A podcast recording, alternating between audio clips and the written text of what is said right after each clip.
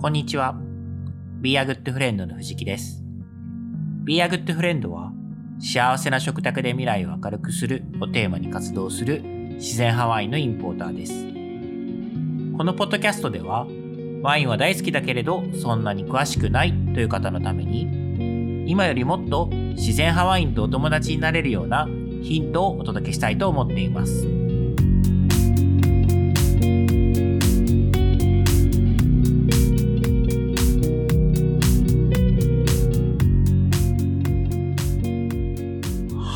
えー皆さんこんにちは。いかがお過ごしでしょうか、えー今日はですね、165回目のエピソードになります。えー今日はですね、実は今年2023年の僕的なハイライトのエピソードになる予定なので、ちょっと張り切っていきたいと思います。今日お話しするのはですね、えー俗ワインの保管ということで、冷たい温度で酸素に触れさせないというお話をしたいと思います。これはですね、あの、159回目のエピソードですね。飲み残したワインをどう保管するかの続編的なエピソードになるかなと思っていますし、えーこの一つ前ですね、164回目のワインが甘めるってどういうことみたいな。まあそのワインのコンディションですね。この飲むのにちょっと、こう、違和感を感じるような風味になってしまわないように、もしくはそれを先送りするようにするにはどうしたらいいかみたいな、えーことへのアンサーにもなるのかなと思っているので、えー張り切っていきたいと思います。で、このエピソードのきっかけがすごくラッキーなことにあってですね、それは何かっていうと、まある取引先さんからのフィードバックなんですね。で、どういうことかっていうと、まあ、売り出したワインがですね、えー飲んでいただいて、あのワイン、2日目に、開けて2日目に飲んだら、豆ってたよ、みたいな、そういうフィードバックがあったんですね。で、まあ、これはどういうことかっていうと、つまり、あの、前回のエピソードでもお話ししたように、あのグラスで売りにくい。そうすると、それを売り先に売る、まあ、お店、えー飲食店とかだと、が限定されちゃう。まあ、その、ポンポンポンポンボトルで開くようなお店じゃないと、なかなか売りづらいよね。販路が限定されるよね。みたいなことだ。というふうに、まあ、認識したんですよね。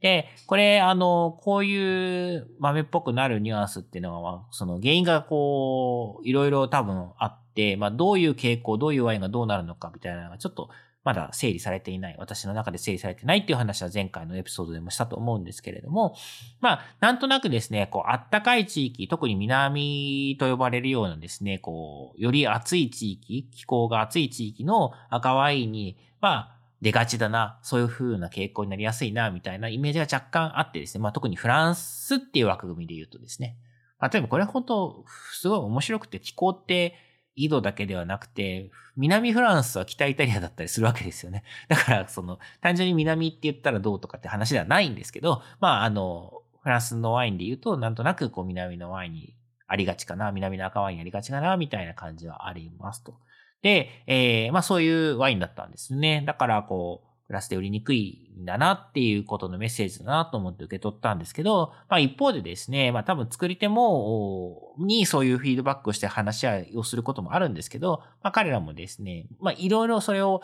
もちろん、こう、開けてからですね、長く飲める状態になったらまあ理想なんだけど、まあ少なくとも、開けた、その日にですね、こう全くスルスルと飲めなくなってしまうみたいなことがなければ、まあ、なんかそのままサクサク飲んでよみたいな、そういうふうなことを言われることもやっぱ多くて、うん、まあ、僕的にもですね、まあ、とりあえず、えー、一本っていうのをこう、まあ、レストランとかで飲んでるうちに、えーその間にあっという間になんかちょっとバランスが崩れて飲みにくくなるな、みたいなことにならなければいいんじゃないかな、なんて、まあ、あの、そんなんでしょうね、その最低ラインというかこう、まあ、このラインを超えてればワインとしてはいいんじゃないかななんていうふうには思っているんですが、まあ、とはいえですね、やっぱりこう、日本なので、あの、日本なのでっていうのは、つまりですね、まアルコールの許容量が、こう、すごく大きい人が少ない、あの、相対的に少ない国なので、えーちょびちょびいろんなものを飲みたいみたいなニーズがあるのも、まあ、また事実ということで、えーそういう、こう、声をいただいたときに、まあ、邪道をしたらこのワインを長くですね、えー美味しい状態で飲んでもらえるのか、もしくはベストな状態で飲み切ってもらえるのかってことを、やっぱり私としては真剣に考えなきゃいけないなってことで、ちょっと改めて真摯に向き合ってみましたと。で、その時にですね、思い出すのが、この159回目のエピソードで、えー、飲み残したワインの保管どうするみたいな時にですね、お話しした内容になるんですよね。で、あの、その時のお話をちょっとおさらいすると、まずですね、えー、液体の温度大事だよねっていうことがあって、二つの意味で重要ですと。何かっていうと、えー、低い温度になってる時っていうのは、えー、その液体っていうのはこう酸素を取り込みやすくなるので、酸化しやすいっていうふうに言えるんじゃないかと。だから低い温度は酸化しやすいよと。で、一方で、じゃあ高い温度にするとどうなるかっていうと、まあ微生物とか、こう酵母とかそういうようなものがこうより活発に元気になる。まあ酢酸菌とかも元気になるっていう状況になるので、えワインのコンディションまた変わってくるよねということで、そのじゃあどの温度に、えどういう風な状態でストックするのか、もしくは、え一時的にでも保管するのかっていうのを、ま考えなきゃいけないよねっていうお話をしたんですよね。で、まあ、その時の仮説としては、え酸化を何かしらの方向、方法で遅らせつつ、防ぎつつ、えー、低い温度、冷蔵庫とかで保管するのがいいんじゃないっていうことですね。つまり冷蔵庫に入れると酸化が進んでしまう。だけど、えー、違う方で酸化から守りつつ、えー、微生物とかそういった、えー、高い温度で活動する変化みたいなのを抑えるっていうのが一番いいんじゃないのっていう仮説でした。えなんで仮説だったかっていうと、普段はですね、もう大体ペロッと飲んじゃうので、あんまりこうそういう2日目3日目のことをこう、ちゃんと気にすることがなかったからってことですね。はい。で、まあ、今回ですね、改めて検証したところですね、まあ、道具、まあ、素材を使いましたと。何かというと、その酸化を防止するための、まあ、ちょっとツールを使いましたと。今回はですね、あの、その時にも紹介してる酸化防止ができるよっていうふうに歌われてるカーボンフィルターですね。なんかあの、不活性ガスが出るのかな？なんかこう、えー、酸素と触れるとそれを吸着するみたいな、そういうフィルターがついてるよみたいな、そういうあの、キャップを使ってみました。あ、まあ別にあの、商品名出しても大丈夫なんです。あの別にこのポッドキャスト誰かに、えー、スポンサードされてるわけではないので、あの、そういう忖度がいらないので、あの、プルテックスという会社さんがやってるアンチオックスというこうキャップですね。なんかこれはあの、知り合いのですね、こうワインショップとか友達とかが、なんか使ってみたら結構いいよみたいなことを言ってたので、えー、あ、そうなんだ、みたいな。なんかでもセンサーだけで酸化が防げるってすげえな、なんか不思議だなっていうふうに思ってたりしてたものでした。はい。で、それを今回使ってみました。で、それが、まあもちろん、こう、機能したという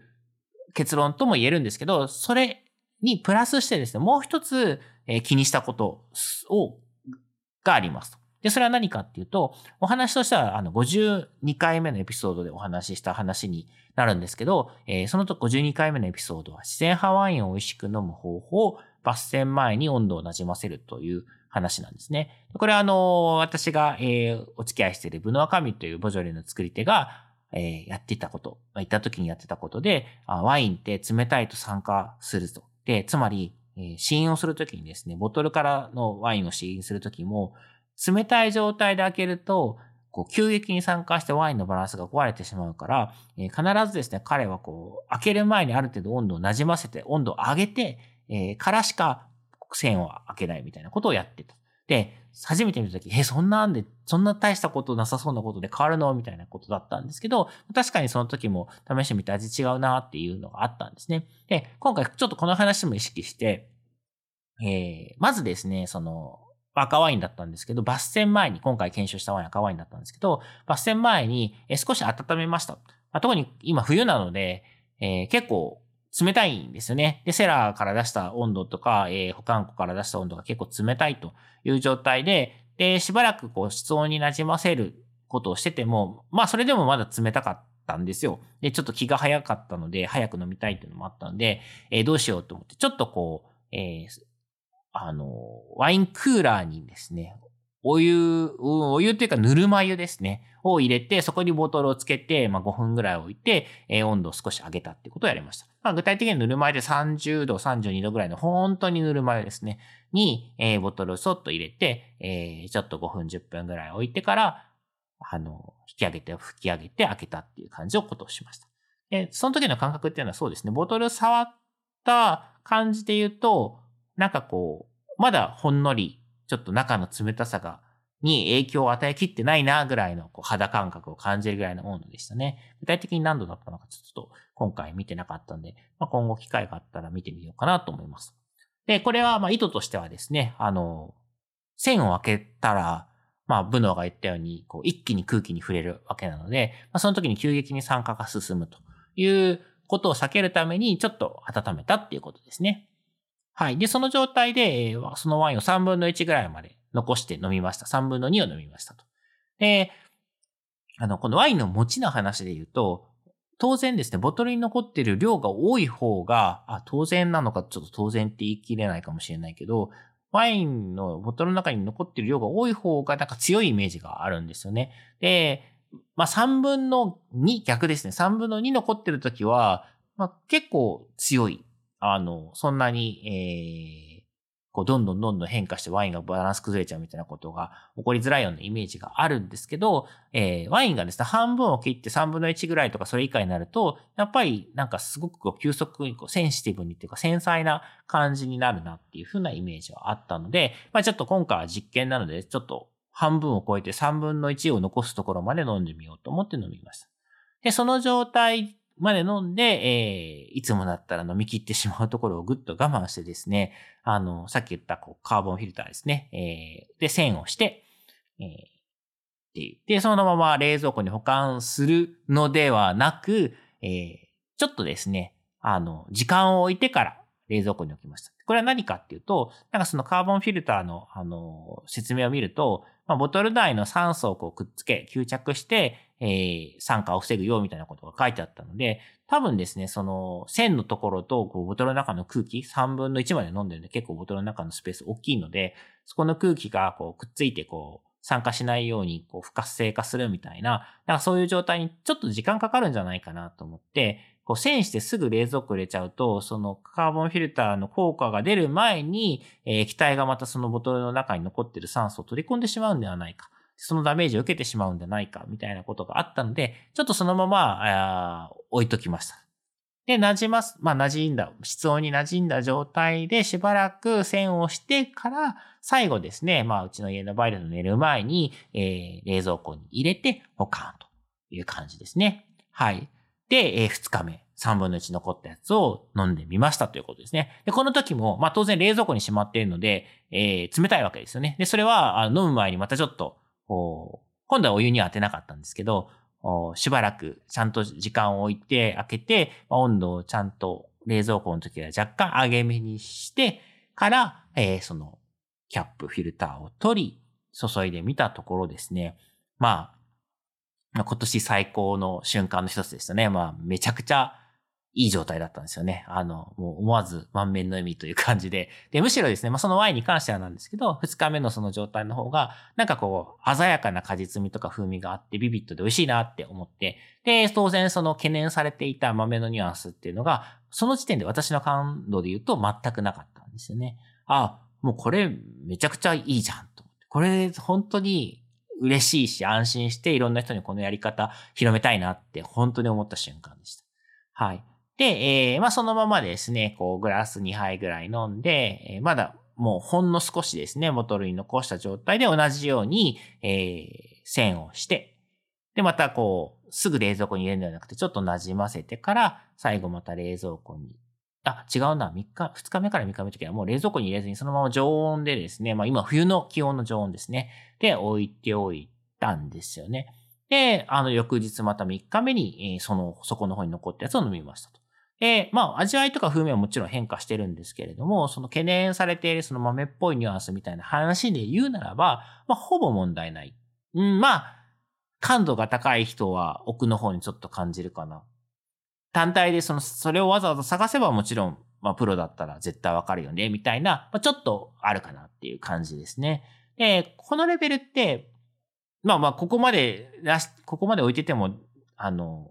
飲めるよとか、えー、価値があるよとかっていうのは、その、ジャッジする人によるとは思うんですけど、私の個人の感想で言うと、このレベルだったら、何かご飯ね、食べると、食事食べるとわかんないかなっていうレベルですね。ワイン単体でそこをこう真剣にテイスティングすると、まあ、ちゃんと認知はするんですけど、えー、楽しんで飲んでる分にはそんなに気にならないかなぐらいのレベルでしたと。で、しかもですね、もう量がほとんど残ってない状態だったので、まあ僕的にはもう、これはもう結果的には100点満点というか、実務上も全然問題ないのではっていうレベルの結果だったんで、今年最大の発見だみたいな感じで、めちゃくちゃ嬉しかったです。で、これはですね、ほんとちゃんと向き合うの大事だなっていうところですよね。もう普段も一本ペロッと飲んじゃうので、あの、そういうことではなくて、ちゃんといろんな、え、飲み方、飲まれ方するのだから、え、その一つ一つのワインのことを考えてですね、こう、情報発信するの大事だなっていう、改めて、こう、フィードバックをもらったことも含めてですね、すごいありがたい機会だったなっていうふうに思いました。で、えー、ちょっとこうまとめると、何が結局じゃあ機能したんだろうということで、一言でまとめると、温度、ワインの液体の温度が低い時に酸素に触れさせないってことがめちゃくちゃ大事なんじゃないかなと。で、その急激なショックがですね、こうやっぱワインのバランスを崩していくとか変化を進めてしまうんではないかなっていう、まあそういうふうに思ったんですね。まあこれは全然こう、感覚的な、私のこう結論としては感覚的な話なんですけど、まあ、あの予想してた以上にいい結果が今回出たので、この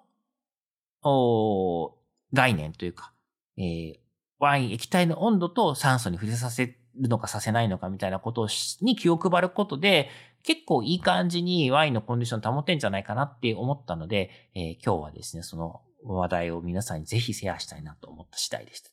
で、えー、なので、ポイントとしては、まあいろいろあるんですけど、まず抜栓前ですね。これあのー、セラーから出した温度そのままでポンと開ける。まあ実務上その方がもうオペレーション簡単なんで、当然そうなるんですけど、特にですね、あ、このワイン繊細だなとか、えー、グラスワインで売ろうみたいなワイン、決めてるワインがあったら、これはですね、抜栓する前の温度っていうのはすごく、やっぱりこう、もう59回目、え52回目か、52回目に、の話はすごく重要だなって改めて思うぐらい、改めて開ける前の温度はすごく、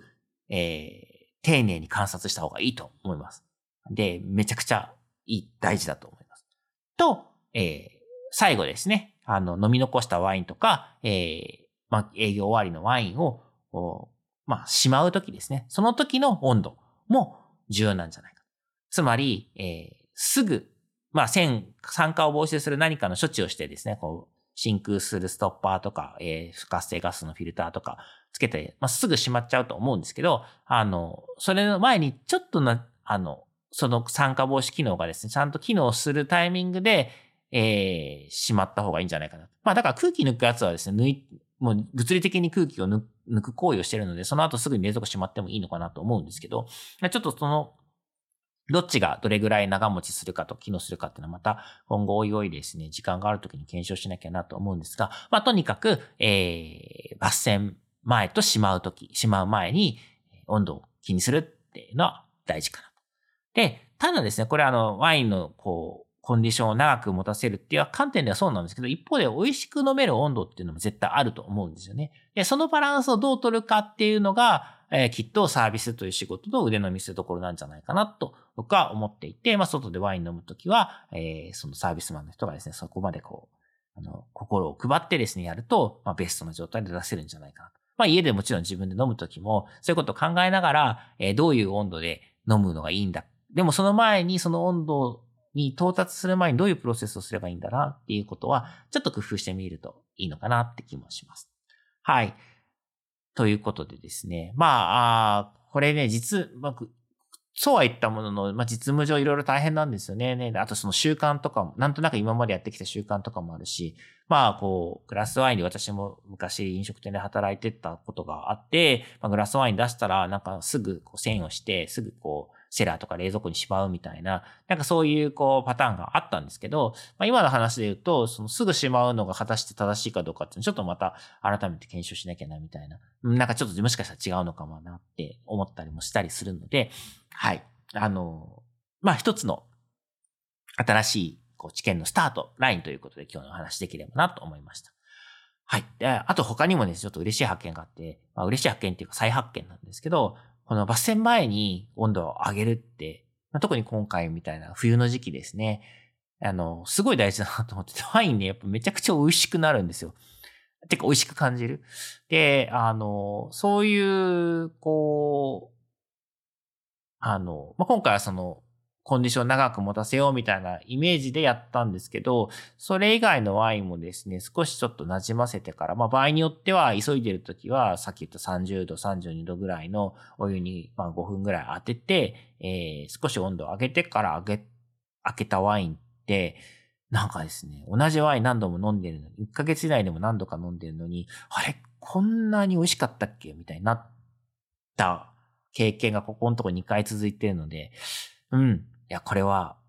改めてブノーはすげえな、みたいな風に実は思ってたりします。これも嬉しい再発見だったりしました。